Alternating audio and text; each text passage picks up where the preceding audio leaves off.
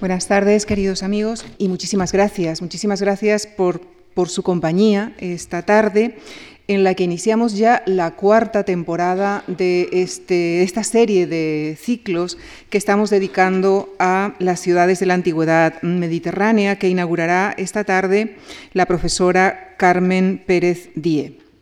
Y estos ciclos son posibles, estos ciclos tienen eh, el tratamiento riguroso que ustedes se merecen gracias a la coordinación del arqueólogo Enrique Baquedano, codirector del Instituto de Evolución en África, IDEA, y director del Museo Arqueológico Regional de la Comunidad de Madrid.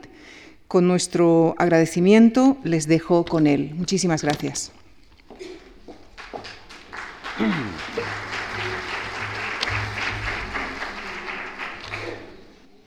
Pues eh, muy buenas tardes. Eh, muchas gracias, Lucía.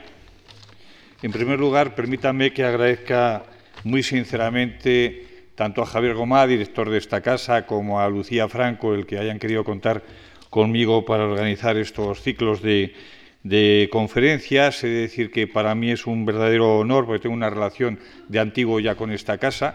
Desde que recuerdo la primera vez que la visité fue en el año 77 con aquella maravillosa exposición que hicisteis sobre las señoritas de del cuadro de las señoritas de Aviñón, de Demoiselle de Aviñón, de Picasso. Desde entonces vengo siguiendo con mucho interés todas vuestras exposiciones y en los últimos tiempos con más intensidad la política de actividades eh, culturales. En mi opinión es la institución que tiene una política más amena, más activa y más interesante, lo digo con toda franqueza, en materia de actividades culturales que tenemos, desde luego, en la ciudad de Madrid, donde, como todos sabemos, a las 7 de la tarde o das una conferencia o te la dan. Bueno, pues es de un, enorme interés, creo yo, el que aquí nos podamos ver en la Fundación Juan Mars, en esta ocasión, para celebrar el, cuarto encuentro sobre ciudades del cuarto ciclo de conferencias sobre ciudades del Mediterráneo. Y en mi opinión, pues creo hemos intentado organizar una playa de de ciudades, de yacimientos y de, y de profesores que hablen sobre ellas, francamente muy interesante, creo. Eso lo tienen ustedes que juzgar, pero pienso que ha sido mm, una, una, como digo, una pléyade realmente importante que les voy a citar a continuación. Muchos de ustedes seguramente ya conocen el contenido de la misma, pero esencialmente este curso empieza hoy, con esta sesión inaugural y tendremos la conferencia de Mari Carmen Pérez sobre la Acrópolis Magna. El martes 8 de noviembre hablará el profesor Manuel Vendala sobre Gades, la ciudad trimilenaria. Ojo al dato. Eh, el jueves 10 de noviembre tendremos a la profesora María Eugenia Ubet eh, sobre Tiro y su diáspora colonial. Eh, tendremos al martes 15 de noviembre al profesor don Antonio Alvar eh, sobre Afrodisias, la ciudad de los mármoles más bellos. El jueves 17 de noviembre tendremos a Lauro Olmo, al profesor Lauro Olmo, hablándonos de Venecia, de los palafitos a la Serenísima República. El martes 22 de noviembre el profesor José María Luzón nos hablará, nos eh, invitará a un paseo por Ostia Antica, y por último, como clausura, el jueves 24 de noviembre, el profesor también Joaquín Ruiz de Arbulo nos hablará sobre Emporium, en Ampurias, una ciudad griega llamada Mercado. Eh, creo que con esto, francamente, vamos a tener un ciclo de enorme interés. Eh, hablábamos, Lucía Franco, las responsables de actividades de esta institución y yo mismo hace unos minutos, de cómo teníamos que plantear el quinto ciclo intentando mantener este nivel que hemos venido eh, queriendo hacer al menos durante las cuatro ocasiones, las tres ocasiones anteriores y esta misma, y francamente no es fácil, pero esperamos seguir haciéndolo. Seguramente podremos hacerlo, o al menos lo vamos a intentar. Eh, y, bueno, mm, por último les voy a presentar a la conferenciante de hoy, a Mari Carmen Pérez Die. Eh, Mari Carmen Pérez es eh, la profesora Pérez la doctora Pérez es sin ninguna duda la egiptóloga española de mayor relevancia eh, mundial. Eh, piensen ustedes que la egiptología en España es una disciplina que se desarrolla no hace mucho tiempo, desde luego a partir creo, en mi opinión, de que España participó en el rescate de las antigüedades eh, a partir de la construcción de la presa de Asuán y la construcción del lago Nasser. Es a partir de ese momento donde realmente la implicación de nuestro país en aquellos rescates y luego en las misiones arqueológicas que hemos podido eh, desarrollar, gracias a la colaboración inicial, al papel estelar que tuvo entonces nuestro maestro, tanto de Mari Carmen Pérez como el mío mismo, don Martín Almagro Bach, pues a partir de ese momento es donde realmente se desarrolla la egiptología española. Antes no existía nada. ¿no? Y mm, recordábamos antes, tomando un café, que la profesora Pérez y yo mismo nos conocimos en nuestras primeras estancias eh, arqueológicas en, en, Egipto. Yo era entonces un estudiante todavía de cuarto de carrera y nos mandó, eh, y ella, una recién licenciada, nos mandó el profesor Almagro Bach para que fuéramos allí a poner orden arqueológico y metodología, rigor, el rigor que requieren las intervenciones y que no siempre hasta entonces, hablamos del año 78, pues no era muy frecuente en aquellos trabajos. Bien, eh, cuando el profesor eh, eh, don Martín Almagro Bach se jubiló, yo creo que fue en el año 84, dejó al cuidado aquellas excavaciones desde el 84 hasta ahora, de manera continuada y permanente, como directora de las mismas, en este yacimiento tan excepcionalmente importante, dejó a Mari Carmen Pérez Díez. Y yo creo que no podía dejarla, aquel trabajo, aquella misión, aquello que tiene mucho que ver también con la imagen de nuestro país, no podía dejarla en mejores manos, digo, que las de Mari Carmen Pérez Díez.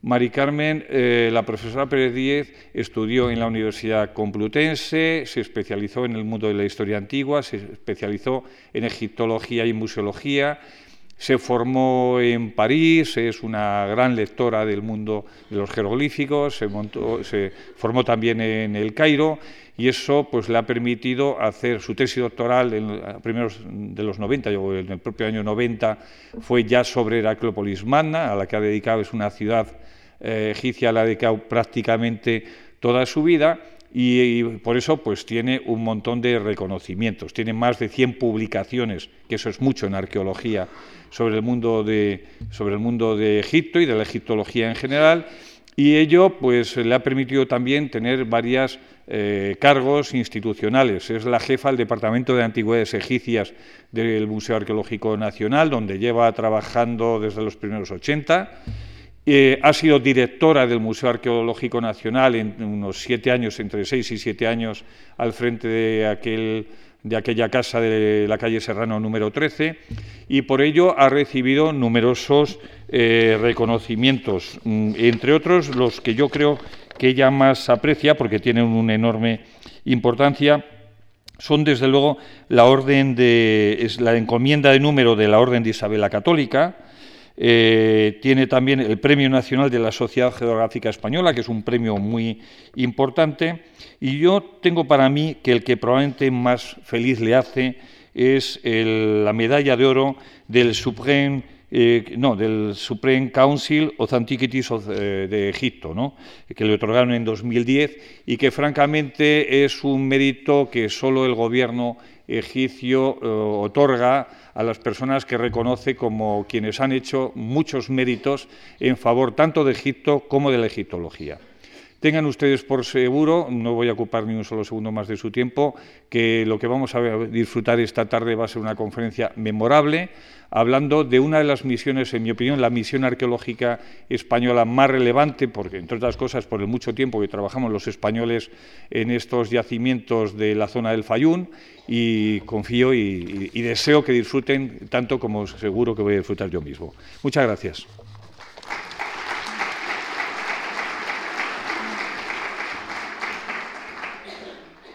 Bueno, pues Enrique, muchísimas gracias eh, por estas cariñosas palabras, muchísimas gracias a la Fundación Juan Marc por, la invitación y muchas gracias a todos ustedes por estar eh, esta tarde con, aquí en, la Fundación.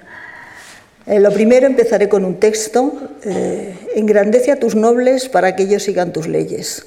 Es fuerte el rey que tiene cortesanos. Recluta a tus jóvenes y la residencia te amará. Multiplica tus partidarios entre los que te rodean. Mira, tu ciudad está llena de jóvenes. Promueve a tus soldados. Provee con bienes, dota con campos, recompensa con ganados. No distingas entre el hijo de un hombre bien nacido y un plebeyo. Toma al hombre según sus habilidades. Todas las artes prosperarán. Estas son las instrucciones del rey Geti, eh, el rey Heracleopolitano, a su hijo y heredero Mericare, escritas en torno al 2000 a.C. Si antes nos decía Enrique que eh, Cádiz, ciudad trimilenaria, estamos hablando de 4.000, o sea, 2.500 años, 2.000 antes de Cristo ya, en torno a los 4.000. Eh, cualquiera de los heracleopolitanos que vivieron en época antigua les hubiera gustado escuchar estas palabras. En la conferencia de hoy quiero que estas, eh, los hombres y las mujeres eh, que vivieron allí sean los auténticos protagonistas. Quiero recordar sus actuaciones y devolverles su memoria. veamos primero un poco la geografía del país para ver dónde está situada la ciudad. Egipto eh, tradicionalmente estaba dividido en tres zonas, el Alto Egipto al sur, el Egipto medio en el centro y en el Bajo Egipto arriba a partir de, eh, del Cairo, es lo que, lo que actualmente es el delta. La visión que tuvieron los antiguos egipcios de su país varió en función del lugar donde habitaban.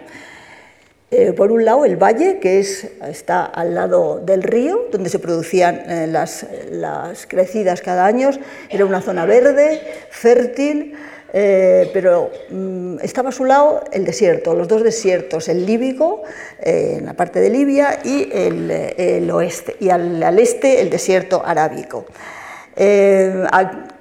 Aquí en este tienen ustedes una, diapositiva del Nilo donde se puede ver perfectamente eh, la zona de separación, el río Nilo, que es por supuesto la fuente de vida, no les voy a decir nada sobre él porque ya todo el mundo lo sabe, eh, eh, donde se ve el valle, que es la zona verde, y, con, y un inmediatamente como una especie de corte con, el desierto. Hay dos zonas especialmente verdes, especialmente eh, veraces, que son el delta, prácticamente cubierto todo eh, por, vegetación y por campos de cultivo, y el oasis del Fayum, que lo tienen un poquito más debajo y que tiene una forma eh, ligeramente parecido.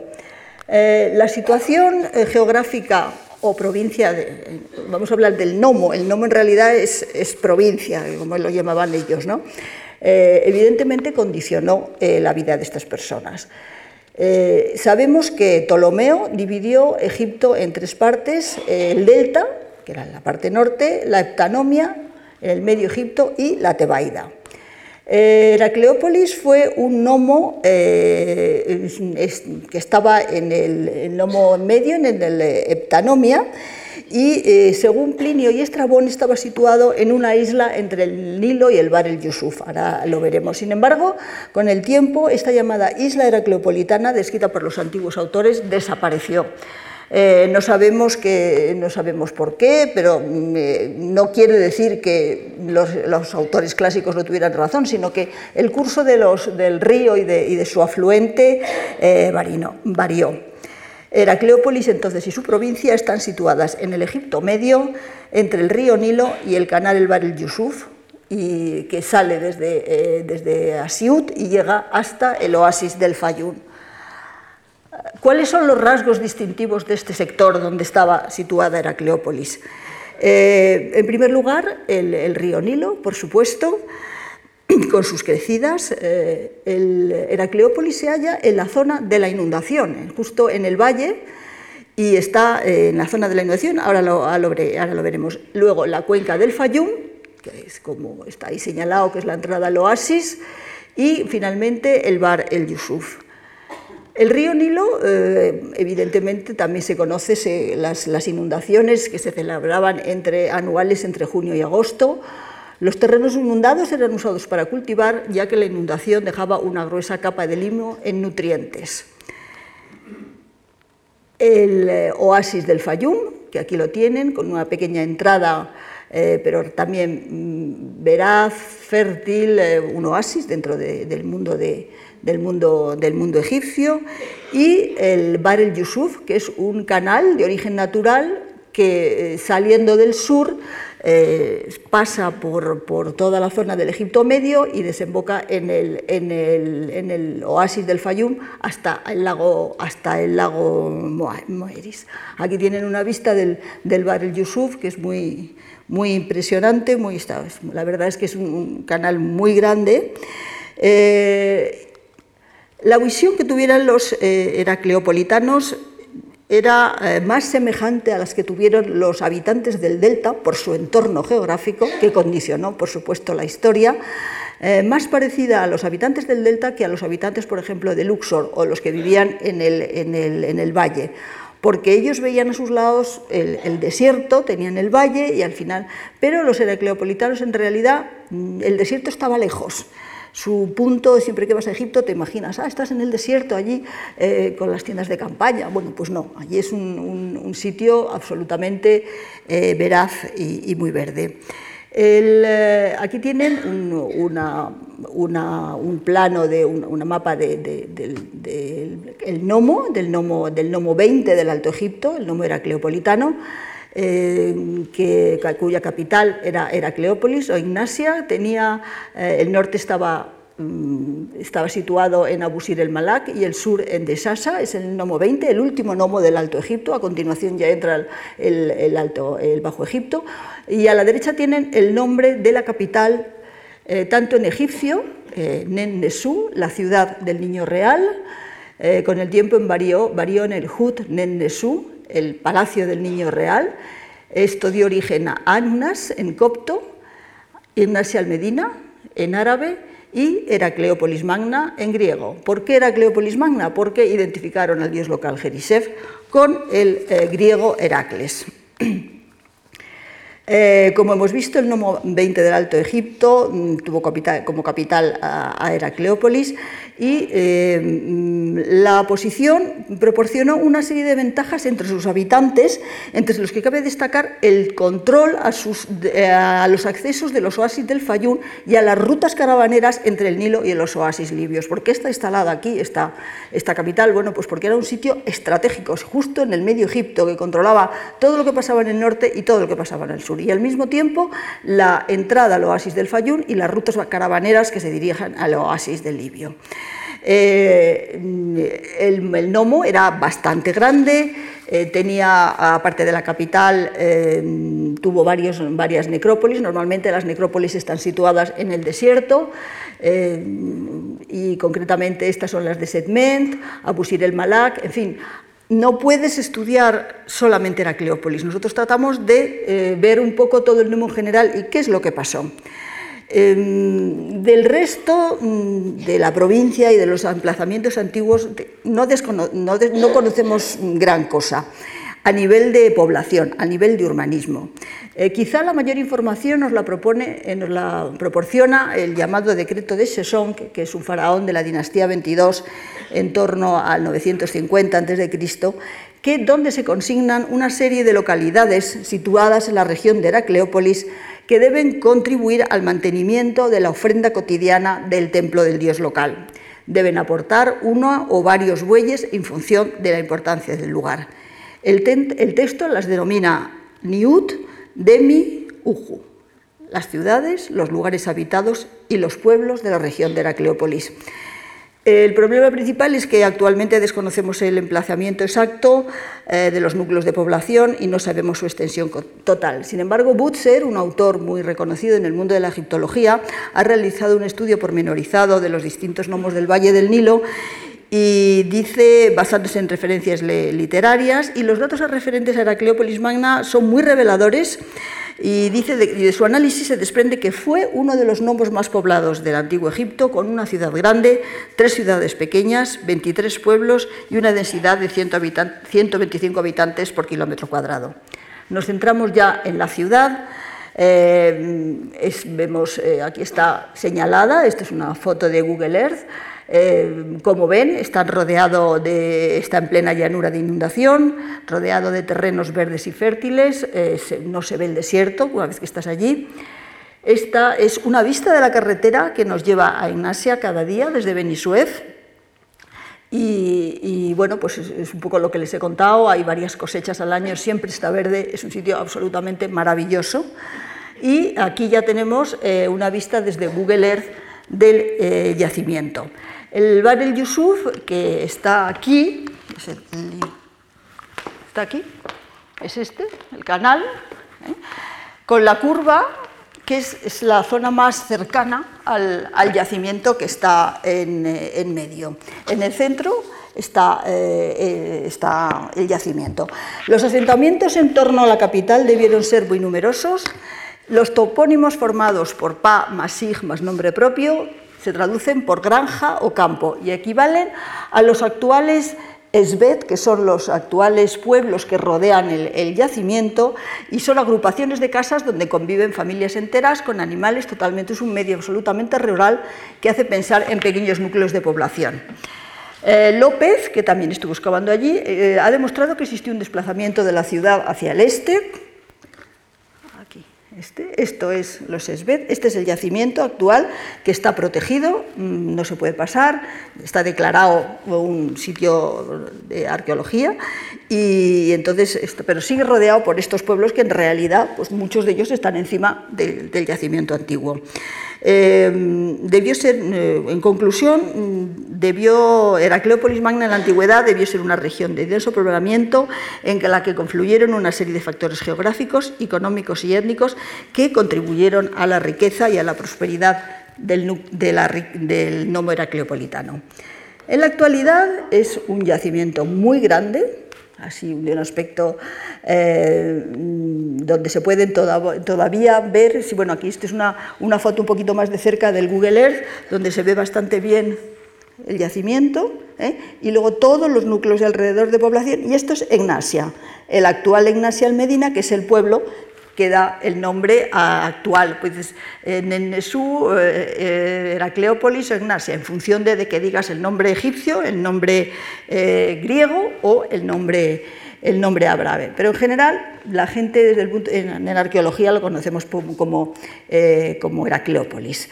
El, a ver. Sí, en la actualidad es un yacimiento, ya les digo, muy grande, muy grande, es uno de los más grandes de Egipto, parece un poco, eh, un poco desolado, hay pocos eh, monumentos en pie, eh, ha habido muchas excavaciones y sobre todo muchos clandestinos. Desde tiempos inmemoriales se recuerda que los campesinos recogían el sebaj, que es la tierra, y se la llevaban y se la llevaban fuera del yacimiento. y luego es un yacimiento que desgraciadamente lo tengo que decir, pero después de la revolución, a partir de 2011, ha sufrido mucho. Eh, no han atacado cuando la revolución no, se, no destruyeron el almacén que tenemos allí ni nada de esto, pero realmente eh, cuando volvimos solamente ese año no pudimos ir, claro, no nos dejaron ir los egipcios, pero la verdad es que yo sentí, tuve un sentimiento muy, de, mucha pena, porque es que estaba todo lleno de agujeros. Nuestras necrópolis, nuestras restauraciones, todo lo que habíamos hecho, prácticamente muchas cosas las habían destruido.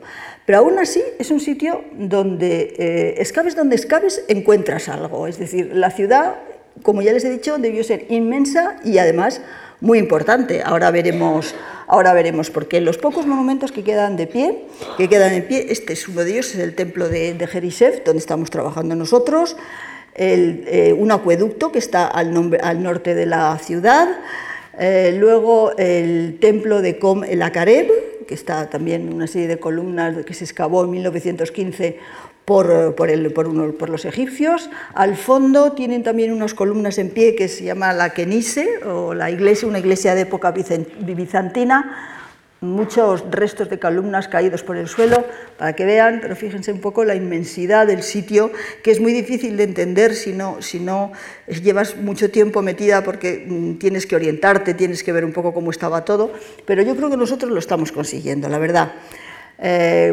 Sí, más columnas caídas, capiteles de todas las épocas, en fin. Em, la historia de la ciudad mm, se conoce en parte. Les he puesto una cronología eh, bastante general de, lo, que es la, historia de Egipto para que tengan una idea. Eh, ya les he dicho, bueno, no sé si se lo he dicho, eh, la ciudad se fundó, hay referencias a ellas desde la dinastía II. Es decir, estamos en el, en aquí pone imperio y me gusta más decir reino, pero bueno, el imperio antiguo, estamos hablando de 2700 antes de Cristo, que ya es tiempo, y hay evidencias hasta mm, prácticamente el periodo romano, 30-395 después de Cristo. Eh, nosotros hemos estado trabajando en varios eh, sectores de la ciudad que lo que ha pasado es que hemos, con lo cual hemos contribuido a establecer la historia de la ciudad, porque estaba muy, muy, muy, todo muy en el aire. Quiero que se fijen mm, fundamentalmente en el primer periodo intermedio, las dinastías de las 9 a la 11, 2160 a 2055, tercer periodo intermedio, dinastía 21 a dinastía 25, 1069 al 664. Esos dos periodos somos los que vamos a, ver ahora. Eh, antes de que llegáramos los españoles, había excavado allí muy poca gente. Eh, eh, los alemanes, Nabil y Petri, Nabil es un, de la Egypt Exploration Society y Petri es un inglés, nos dejaron unos planos de, de, la, ciudad, pero realmente prácticamente no, estaba, no estaban, estaba, eran unos planos muy, muy imprecisos. Nosotros cuando llegamos, por supuesto, lo primero que hicimos fue eh, tratar de hallar las coordenadas UTM eh, y situar los, monumentos más importantes que estaban en, la ciudad. Eh, aquí están, señalados. Y el área de la concesión española, mm, o sea, ahora mismo no excava nadie, nada más que nosotros, los españoles y los egipcios. Nosotros tenemos toda la parte sudoeste de la ciudad. Eh, es la zona más, eh, más, digamos, faraónica, porque como ya les he dicho, había un desplazamiento hacia el este, hacia toda la zona esta de aquí. ¿eh? Y entonces, en, la zona, en el norte y en el oeste, los restos que se encuentran allí son más de época romana y de copto. entonces, este es el área de concesión española y desde 1966, como nos ha explicado Enrique, el director, don Martín Almagro Vaz, eh, se ocupó de la excavación hasta 1984, eh, mm, eh, que yo me hice cargo de la dirección, porque este proyecto ha estado siempre vinculado al Museo Arqueológico Nacional, al Departamento de Antigüedades Egipcias. cuando él se jubiló me propuso que me quería hacer cargo de la excavación, porque claro, los egipcios decían si quieren continuar o si no, pues hay mucha gente que quiere venir aquí. Entonces, eh, en 1984 enseguida me percaté de la envergadura del proyecto. Eh, a pesar de poder solo trabajar en una parte de la ciudad, eh, vi que, mm, que, se podía hacer mucho trabajo y mi objetivo fue desde los inicios llevar a cabo un, un proyecto de investigación multidisciplinar tratando de conocer la historia de la ciudad y de su territorio dentro del proceso histórico que se desarrolló en torno al río Nilo. Durante estos años he tratado de ofrecer síntesis precisas y conclusiones sobre aspectos relacionados con el arte, la religión, la sociedad y el urbanismo. Las excavaciones españolas tienen unos claros eh, protagonistas, eso les he dicho, los hombres y mujeres que vivieron en Heracleópolis Magna, eh, en épocas investigadas por la Misión Arqueológica Española mediante sus trabajos de, excavación y su posterior interpretación y publicación, porque es que una excavación sin publicación no tiene ningún sentido. Mm, hay que publicarlo, yo creo que es fundamental, porque que lo conozca yo y el equipo y unos cuantos que están allí no sirve para nada.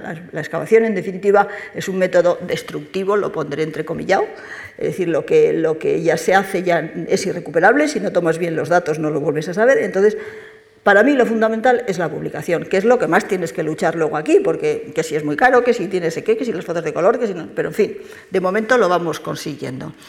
Em, para integrar los habitantes eh, en este nomo en su propia, en su propia eh, historia y para devolverle su memoria ha sido necesario acudir a la ciencia y a la cooperación entre los miembros de un equipo multidisciplinar eh, consiguiendo así todos los objetivos que nos habíamos, nos habíamos propuesto, sin eh, los cuales, por supuesto, todos los que han participado, todo tipo de bueno, arqueólogos, eh, restauradores, antropólogos, geólogos, físicos, los cuales no hubiera sido posible este proyecto. Además, tenemos, trabajamos con el equipo de, bueno, de los operarios, que son gente de Ignacia, que llevan ya 30 y 32 años con nosotros, que saben perfectamente trabajar, eh, hacerlo, eh, hacer su trabajo. Yo procuro siempre tener unos cuantos que prácticamente no es que se les pueda dejar solo, pero tenemos una confianza absoluta con ellos porque ya, ya les hemos enseñado. Eh, esta excavación está financiada originalmente por el Ministerio de Educación y Cultura, en su mayor parte, pero también han intervenido el Ministerio de Asuntos Exteriores, eh, la Fundación Gaselec, la Fundación Palarc, eh, la empresa EMTI, Acofia, en fin, varias, varias empresas privadas que nos han, ayudado, concretamente la campaña próxima serán mm, Gaselec y Palarc, si caso de que de que podamos ir y no haya ningún problema de seguridad en la zona. Eh, como hemos visto, empezó en el 66 y del 66 al 68 se excavó en el templo, en el templo de Jerisef, en la necrópolis del tercer periodo intermedio y la del mm, primer periodo intermedio. Del 66 al, eh, del 69 perdón, al, 79 eh, la necrópolis del tercer periodo intermedio y en la necrópolis del primer periodo intermedio y en el, eh, hasta 1980 se podía hacer, era, legal eh, un reparto de excavaciones, es decir, el, gobierno egipcio eh, se reunía con, con, los españoles, con los arqueólogos españoles y concedían a, España una parte de lo hallado. Evidentemente lo más importante se lo quedaban ellos, pero una parte pudo pasar al, al, gobierno español que, y por supuesto se conserva en el Museo Arqueológico Nacional.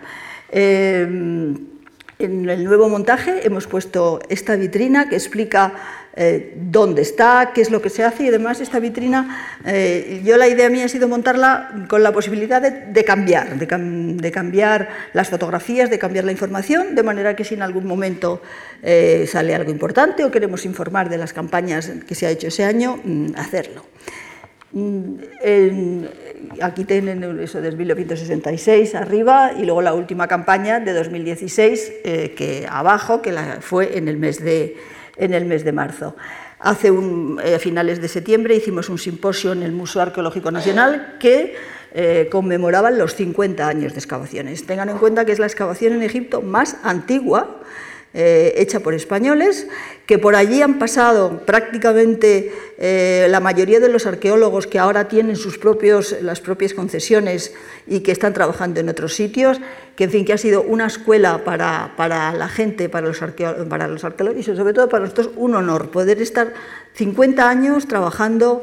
Eh, hombre, ha habido momentos que ha habido que parar por el tema de la guerra, sobre todo en la primera etapa, por el tema de la guerra entre los árabes y los israelitas, pero desde 1984, desde que yo lo dirijo, excepto en 2011, que no nos dejaron, hemos ido todos los años con mayor, mayor más o menos tiempo, en función del dinero que teníamos, en función de la seguridad que había allí que nos dejaran, porque el medio, el medio Egipto es una zona la más peligrosa de todo, de todo Egipto, entonces vamos siempre con policía, eh, nos llevan, no podemos salir del hotel, no podemos, pero en fin, no hemos faltado nunca, siempre nos han dicho, mm, pero no os da miedo, pues mira, no, no, no puedes planteártelo así, vas y, ya está, está, es como si ibas a París o Bruselas y te pilla un atentado, ¿no?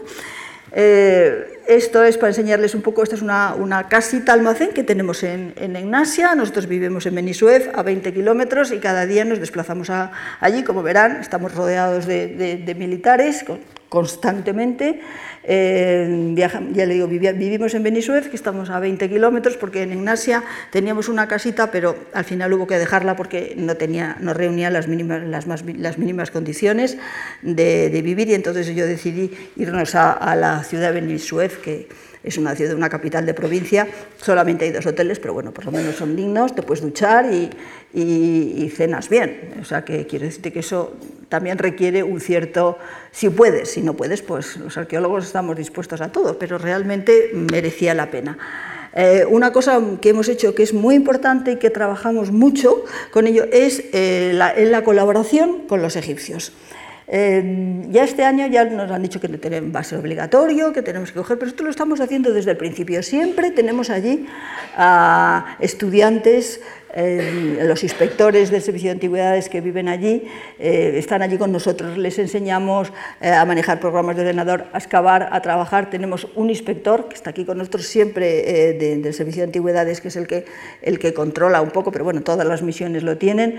Pero esto los egipcios nos lo, han agradecido mucho porque, porque, bueno, como somos los únicos que estamos allí, pues mm, es un modelo, es como un sitio, una escuela de formación de arqueología. Nosotros estamos trabajando en esta casita, en, la, terraza nuestra, nuestra ceramóloga Bettina Bader, eh, yo en el suelo trabajando con las falsas puertas y luego los policías allí vigilando los, hallazgos.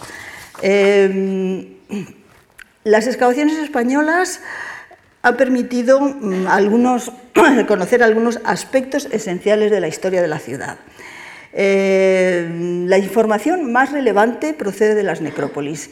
Como ya les he dicho, el yacimiento es muy difícil de entender. En las excavaciones que hicieron los alemanes hay referencias de algún artículo que encontraron casas, pero las casas como son de adobe o, de, ladrillo, prácticamente han desaparecido y no dejaron constancia de dónde estaban. Entonces, eh, no sabemos, o sea, realmente el urbanismo de la ciudad es muy difícil conocerlo, entonces la mayor parte de la información que, nos ha llegado es a través de las necrópolis.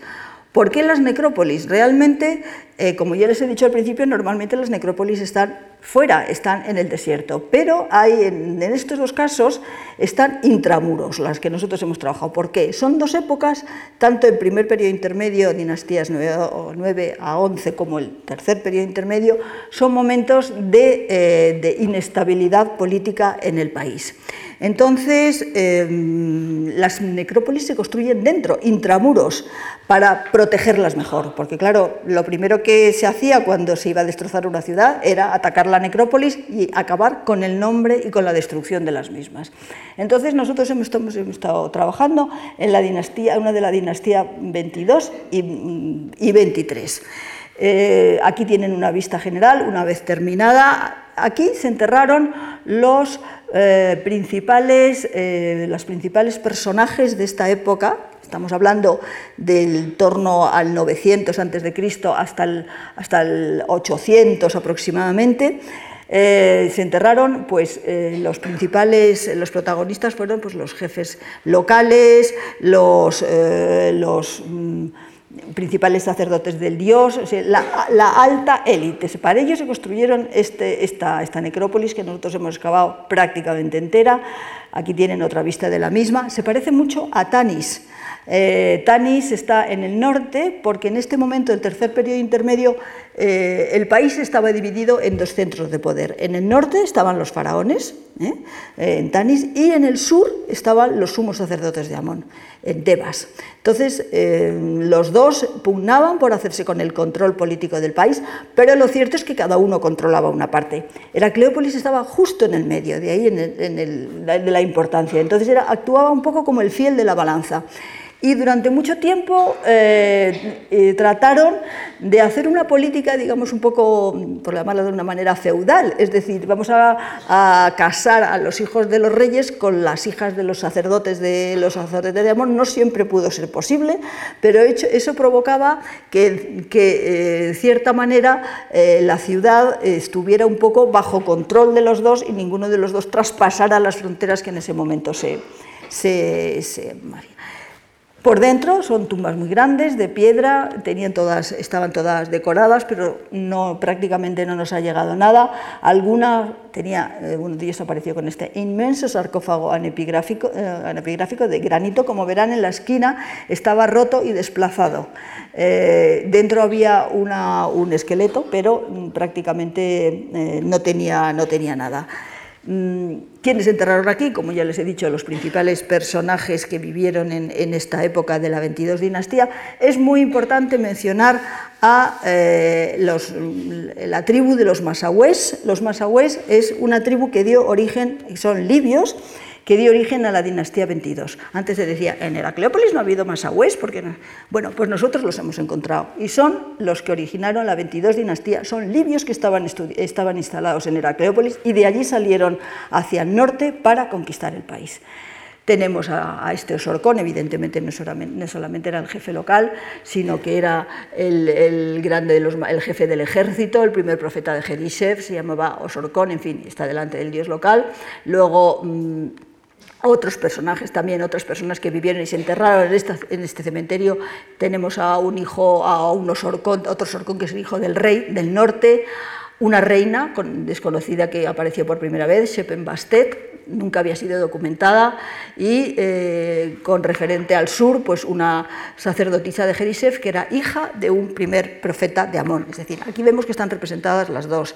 Eh, hemos podido establecer una, genealogía, mm, incluyendo a todas las, todas las personas heracleopolitanas en, en, el, mundo del tercer periodo intermedio, estamos en 874, y realmente ha sido muy, muy interesante, porque realmente esto es, es hacer historia, es decir, tú escalas, pero para, para ver dónde colocar a, a cada uno. y ¿Con qué se enterraron? Pues evidentemente esta gente era, era rica, tenían, se llevaron a la, a la, tumba unos vasos canopos, algunos como estos de una calidad y de una belleza excepcional, otros eh, este que estaba, faltaba el vaso, en fin, estos, en esas tumbas de piedra y de adobe, otra en otras ocasiones eh, hemos encontrado los useptis, que son estas figurillas funerarias que reemplazan al difunto en el más allá. Aquí es como aparecieron, que fue emocionantísimo, porque parecían todos como una lata de sardinas, ahí todos, todos puestos de pie. En el momento que los abrimos y los desplegamos, eh, vimos que, que, cómo eran cada uno. Son, puede haber hasta 365, uno para cada día del año, porque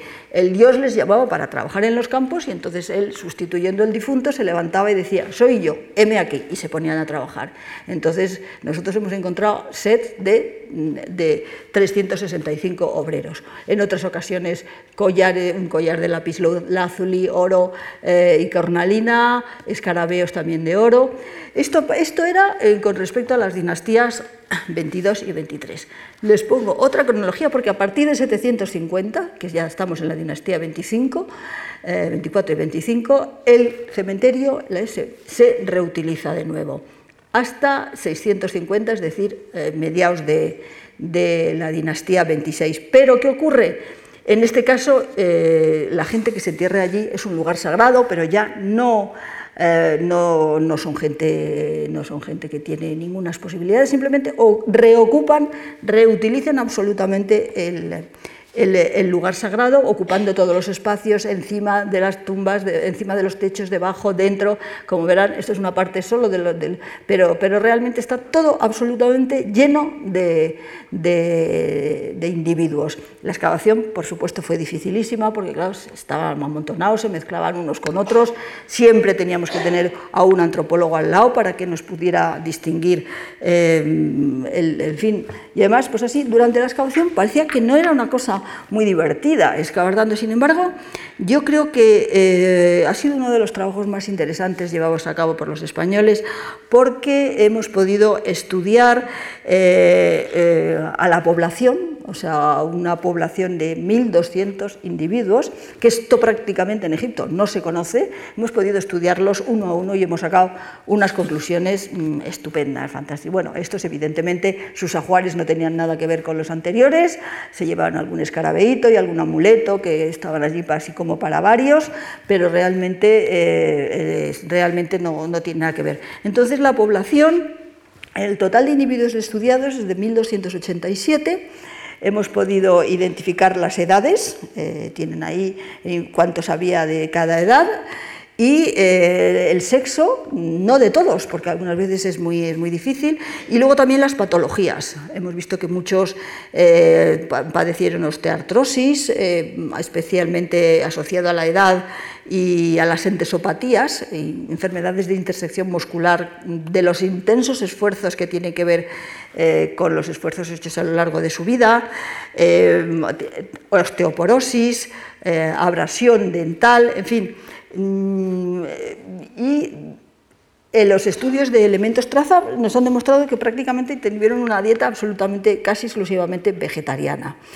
En, fin, insisto que eh, la información que nos ha dado estas dos necrópolis ha sido francamente interesante para la historia de la ciudad. Otra zona que en la, cual hemos excavado en es otro cementerio de, las, de, Heracleópolis. Este es del Reino Medio, de, perdón, del primer periodo intermedio y de, eh, eh, entre las dinastías 9 y 11. Les pongo al lado una, cronología para que se vayan orientando. Esto es anterior.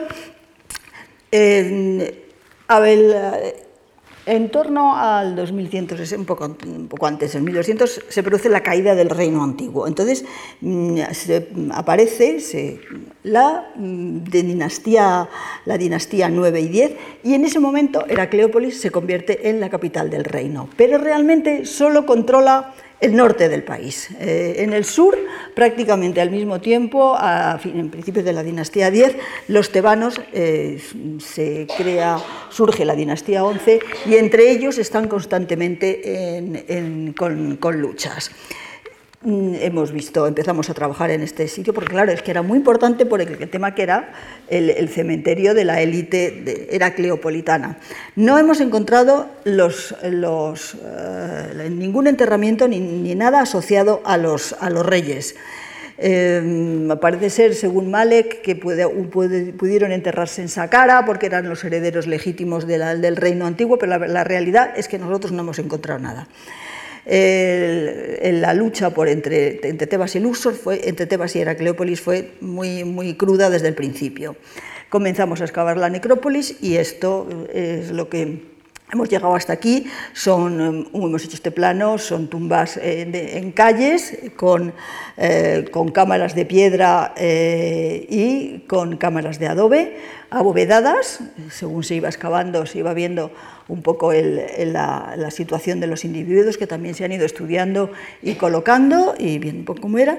Y luego, eh, al lado de cada, de cada complejo funerario que estaba compuesto por eso, por una tumba en piedra y una, perdón, una cámara de piedra y una cámara de adobe, estaban las capillas, que son pequeñas, porque en realidad el primer periodo intermedio, es como se llama las dinastías 9 y 10 o dinastías heracleopolitanas, es un periodo que para algunas personas es un periodo de decadencia en el momento en que el país está también dividido en dos. Eh, esto también produce que el cementerio se haga de, nuevo en, el interior de la ciudad. Estas capillas con estas falsas puertas que tienen su mesa de ofrenda delante. Eh, las, falsas puertas son un poco como las lápidas de, los, de, los, de, las tumbas actuales. Entonces, hemos encontrado muchas, porque más de 30, cada una asociada a un enterramiento. Mm, ¿Qué es lo importante? Pues que nos proporcionan el nombre y los títulos de las personas enterradas. Son como nuestras lápidas, tienen unas características especiales, tienen un estilo muy, muy típico y lo bueno que tiene es que eh, todas estas cosas que se hallan en excavación luego sirven para fechar mm, monumentos y piezas que están en otros museos y que están absolutamente descontextualizadas. Mm, por ejemplo, mm, son, algunas son muy, muy, muy impresionantes. Esta es eh, el nombre Neni, que era canciller, superintendente de los almacenes de la mesa de ofrendas del palacio, supervisor del guardarropa, supervisor, supervisor de las dos habitaciones cálidas, sacerdote lector.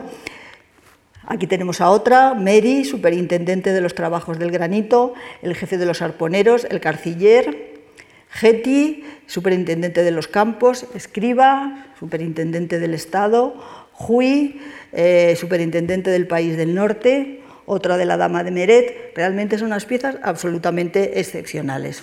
Además de estas tumbas, las cámaras de piedra, en muchas ocasiones estaban eh, decoradas con, con pinturas esto también fue muy emocionante, concretamente excavar esta fue la toma de J. Wallet porque apareció, estaba tapada de tierra, pero empezamos a encontrar un trocito y empezaron a salir las pinturas y, bueno, fue súper emocionante. Esto tiene una cronología de 2000 antes de Cristo, es decir, estamos en 4000 años de historia. Nosotros éramos los primeros que lo veíamos y, bueno, mm, nos íbamos allí por la tarde.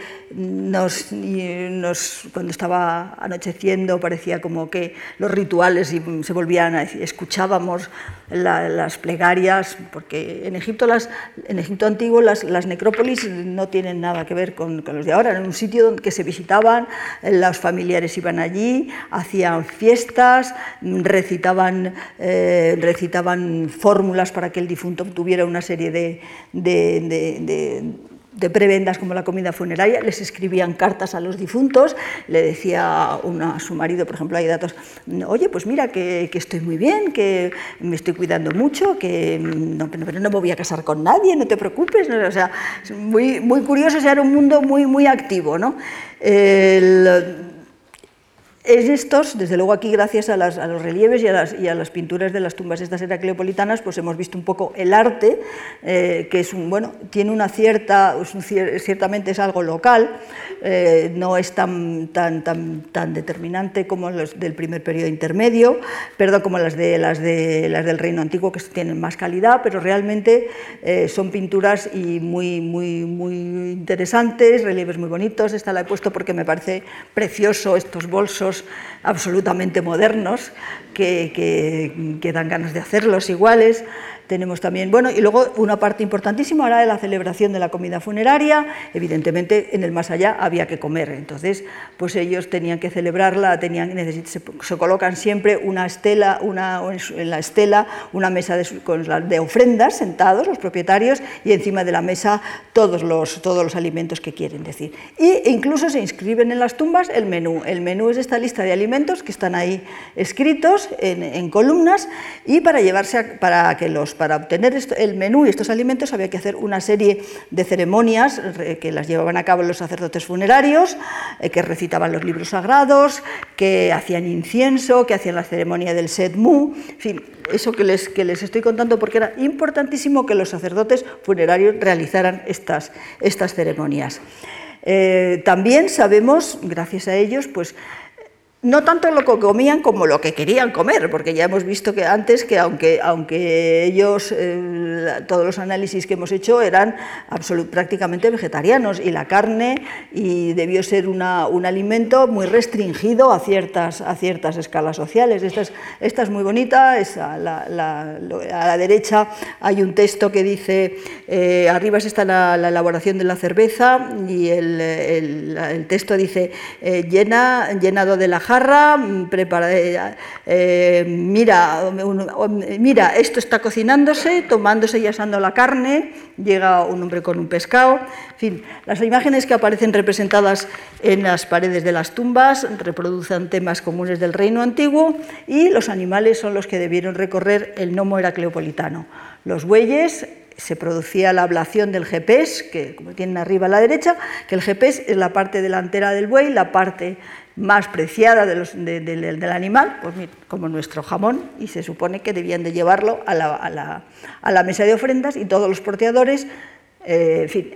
Tenemos, gracias a esta iconografía, podemos acercarnos un poco más a la vida cotidiana o por lo menos a, los que, a lo que ellos nos querían enseñar. Un sitio donde estaba totalmente oculto, porque las tumbas, esta, esto no se veía, esto era exclusivamente de acceso a los, a los eh, para, los difuntos una vez que estaban enterrados. También tenemos arpistas, es decir, eh, recipientes innumerables que, bueno, que nos hemos podido identificar, pues, servían algunos para comer, para beber, otros estaban alrededor de, las, de las, tumbas, estos, estos jarras heracleopolitanas ovoides que son muy, muy, muy típicas.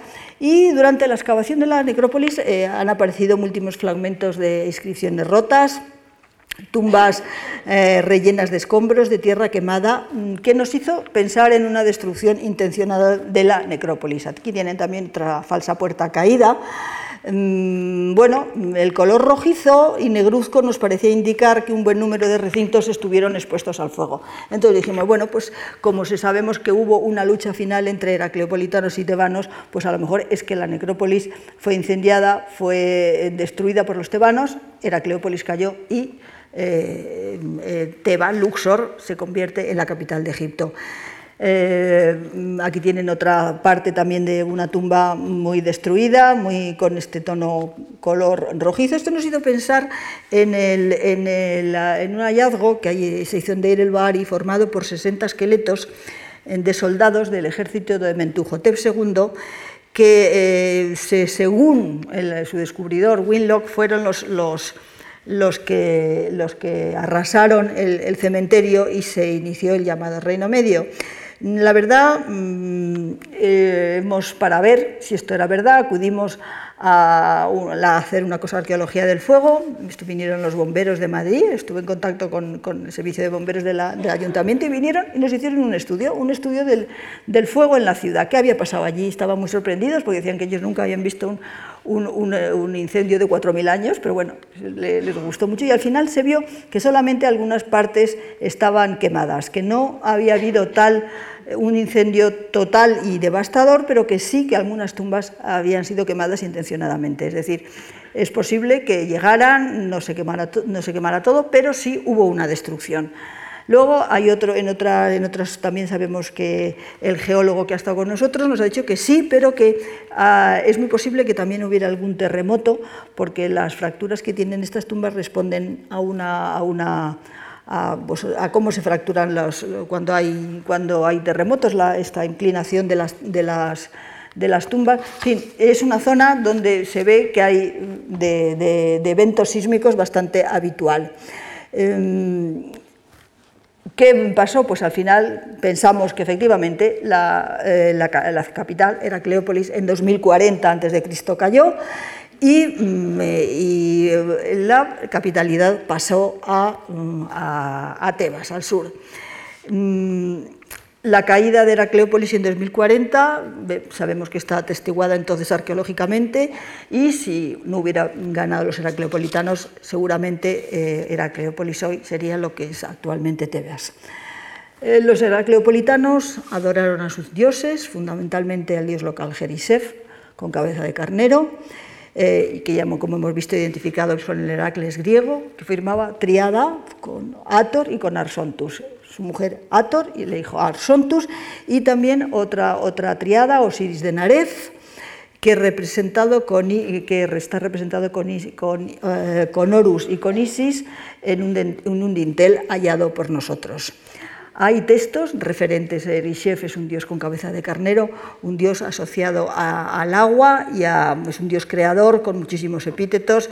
Hay, textos referentes a la divinidad, oh Señor Dios de los dioses Jerishef, Rey de las dos tierras, regente de los países, de los dos países, tú cuya extensión al cielo produce la iluminación de la tierra, tú cuyo ojo derecho es el sol y el izquierdo la luna cuya alma es la luz y cuyas narices exhalan el viento del norte para hacer vivir todas las cosas. Este es un texto de la Estela de Nápoles. El dios fue designado rey del doble país, gobernador de las dos orillas, gran dios, grandes de apariencias, rey del cielo, pilar de las estrellas, en fin, como verán, una divinidad muy, muy, muy importante dentro del, del panteón egipcio. Para Jeriser se construyó un templo que en la actualidad está siendo excavado por nosotros. Eh, en otros textos volvemos al templo de Merica, volvemos a Mericaré, que es el rey de la décima dinastía que habla a su hijo desde el principio, que le visita el templo, sé discreto con los secretos, entra en el santuario y come pan en el templo. Provee espléndidamente la mesa de ofrendas e incrementa las provisiones. Antes de, que excaváramos los españoles, habían estado allí excavando eh, dos arqueólogos, Nabil y Petri. Nabil es un suizo y Petri que es eh, un inglés. Eh, Nabil eh, encontró el, pórtico, una parte del templo, el pórtico con columnas que, estaban caídas, y, el, Pitri excavó en el resto del templo. A la derecha tienen las excavaciones tal como las dejó Petri, que fueron a principios del siglo XX, en 1904, y Nabil excavó eh, a finales del siglo XIX. Mm, si ven cómo está ahora, la verdad es que mm, muchísimos bloques de piedra han desaparecido, prácticamente solamente nos quedan las fundaciones, pero mm, bueno, estamos haciendo un estudio arqueológico e histórico del templo porque nos parece que es muy importante como monumento dentro de la ciudad. Las columnas estas que encontró Nabil eh, se las llevaron, las vendieron a distintos museos, en esa época se hacía, están en seis museos dispersas por, el mundo. Esta es la que está en el British, están también en Boston, en Manchester, en, en, Auckland y, bueno, ahora mismo las otras dos no, no, no me acuerdo, pero y entonces, bueno, esta se da poco simplemente porque a partir, además de los dos hombres, hemos trabajado también dos mujeres, Madame Pitri arriba y yo abajo, entre las ruinas del templo. Eh, ¿Cuáles han sido los problemas principales que nos hemos encontrado cuando empezamos y cuando decidimos que íbamos a excavar, en, en, el templo y a ponerlo un poco en, en, en orden? Eh, la cantidad de escombros antiguos que había y la cantidad de, de, matojos que surgen cada, que cada año crecen eh, y que hay que, quitar, el agua, el agua procedente de la capa freática que surge, eh, que sube y baja cada año, y que también en parte está relacionada con el templo porque el nombre de Jerishev significa el que está sobre su lago, el que está sobre su laguna. Es posible que en algún momento hubiera alguna subida de la capa freática del agua para, bueno, para, eh, para recordar el, momento, el aspecto creador del dios.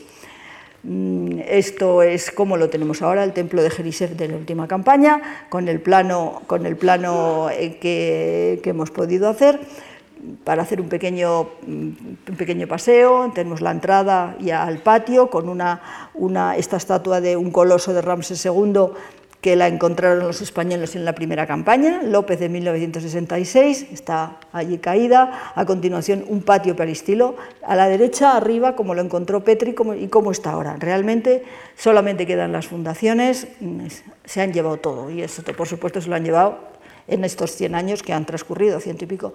Eh, sí que sabemos que había dos triadas en el patio, una de ellas, la, de la, que está aquí a la izquierda, está en el jardín del Museo del Cairo, está completa y está el dios Ramsés eh, con Ta y la diosa Segmet, y la otra, la que está en la derecha, que está eh, rota, mm, fragmentada, pero que sabemos exactamente dónde se encontraron porque Pitri las, lo, dibujó en su plano.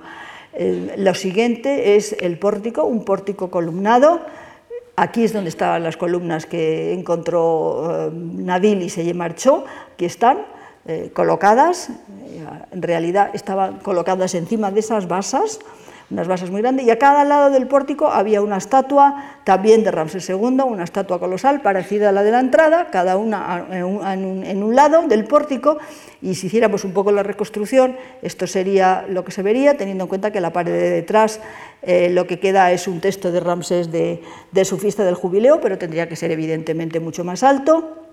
Pasamos a la sala hipóstila, que solamente quedan las bases.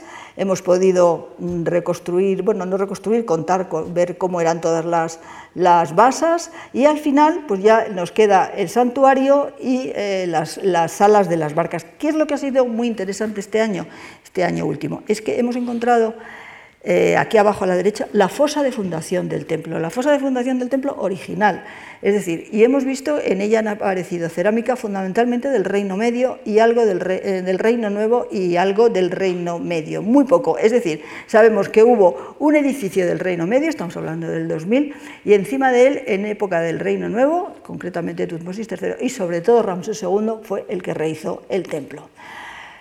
Por supuesto, también hemos hallado piezas relacionadas con los sacerdotes, con todas las, personas que estuvieron asociadas, eh, asociadas al, culto del dios, del dios Jerisev, una gran concubina del, del, harem de, de Jerisev, eh, un sacerdote que era sacerdote Samerev y sacerdote Esmati, que son los típicos títulos de eh, los sacerdotes locales.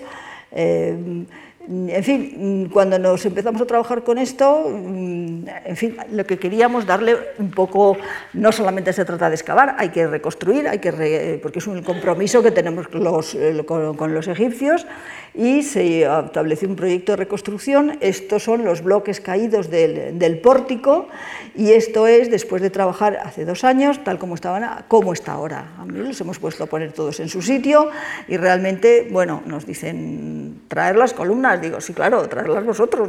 Yo no, por mí me encantaría poder hacer una reconstrucción del pórtico, pero yo no voy a ir al British a me me, diga, me dé usted esta columna, ¿no?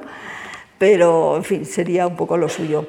Y también un museo, que, un museo al aire libre, porque estos son todos los fragmentos estos este, de esculturas que hemos encontrado también por allí caídos, parte de la triada esa que les he enseñado antes. Entonces pensamos, ¿cómo hacemos? Pues vamos a intentar hacer un viaje, una especie como de museo al aire libre, también para, eh, las, para que las piezas, levantarlas un poco y que no estén permanentemente en contacto con el agua y con eh, la humedad. No sabíamos muy bien cómo hacer, ponemos unas basas, pero la piel, las cosas de la piel de piedra era muy caro. Bueno, entonces acudimos, estuvimos con el, con, el, con el Instituto Suizo de Arqueología, que habían hecho algo parecido en el Templo de Merentá en Luxor. Nos dieron la, la referencia de estos ladrillos y hemos construido unos pedestales que son absolutamente que se pueden quitar, es decir, que no molesta nada en sitios donde realmente donde debajo no había nada, unos pedestales blancos para colocar encima las esculturas. Eh, este, hemos contado con la ayuda de un equipo de Luxor, de unos especialistas con el Reis Gamal, que han venido de allí, que han traído unos, una serie de materiales realmente, bueno, pues que parecen así eh, muy, muy simples, pero es que mueven todo, es alucinante, unos, unos, todos los bloques que quieras los mueven con, esto, con, muchísima precisión y bajo las órdenes del rey Gamal. Por ejemplo, si se acuerdan del, del, eh, em, coloso este que les he enseñado antes, que estaba en la entrada del templo, que estaba caído, que estaba medio, medio hundido en el terreno, colocaron sus cosas, lo subieron encima de una serie de, de maderas y de rodillos lo movieron exactamente igual que hacían los egipcios. En unos rodillos lo desplazaron hacia detrás porque yo quería que, fuera, que se pusiera exactamente en el mismo sitio donde estaba. Era muy importante saber si estaba in situ, porque como no habíamos encontrado pilonos, o, o no estaba in situ. ¿Y cómo era la forma de saberlo? Pues si tenía, debajo, si tenía debajo una losa de sujeción. No encontramos losa, quiere decir que este, este coloso del Reino Medio reutilizado por Ramsés II originariamente estuvo en otro sitio. Se colocó aquí, no sabemos cuándo, posiblemente en esos momentos estaba ya fuera del templo y se convirtió en una estatua de culto para la gente que venía de fuera a, eso. Hicimos su pedestal en el mismo sitio y lo colocamos encima.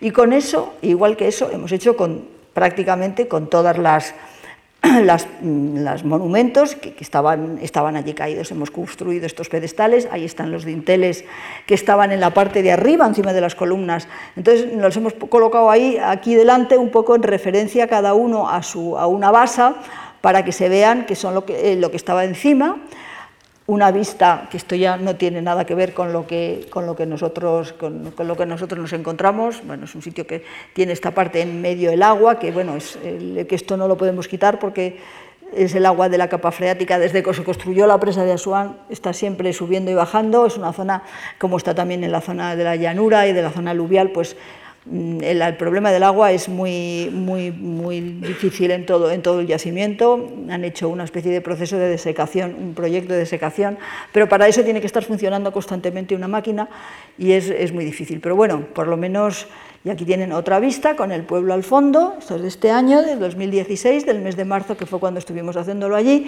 No nos dio tiempo, a las, basas lo que queremos es pintarlas y ponerlas un tono un poquitín más acorde porque quedan demasiado blanquecinas. Y vamos a seguir trabajando en el templo, yendo hacia el sur, a ver si podemos encontrar la zona de acceso y los pilonos.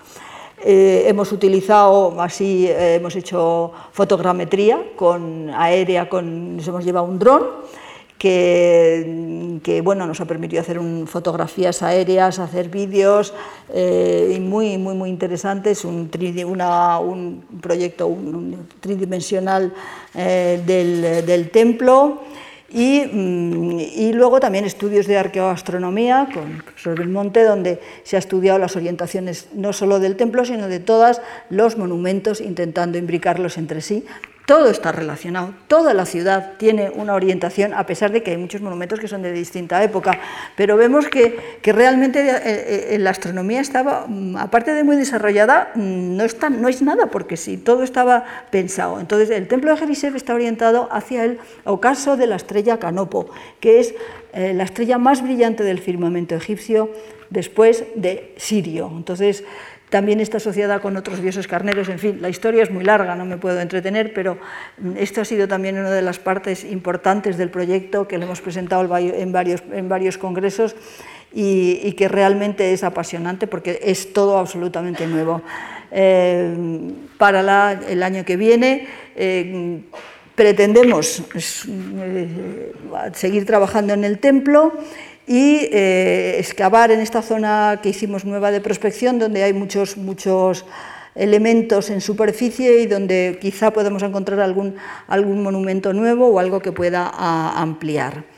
Eh, como conclusión, como verán, poco a poco hemos podido, vamos, vamos conociendo la historia de la ciudad gracias a los trabajos de los españoles. Hemos hallado tumbas del primer periodo intermedio y de la, época heracleopolitana. Del Reino Medio hay cada vez más restos y más indicios de que en la capital eh, fue también muy, muy importante porque estaba en el sitio este privilegiado.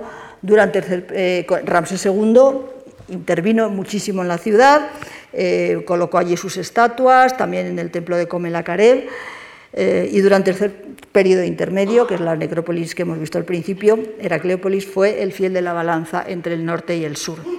En época grecorromana y copta también continuó mm, su importancia eh, y, como ya les he dicho, es una ciudad que tiene más de 4.500 años de historia. En definitiva, estamos estudiando la historia de esta ciudad, conocer a sus gentes, devolverle su, memoria y, en definitiva, es el objetivo final del proyecto. Y en esto estamos. Muchas gracias.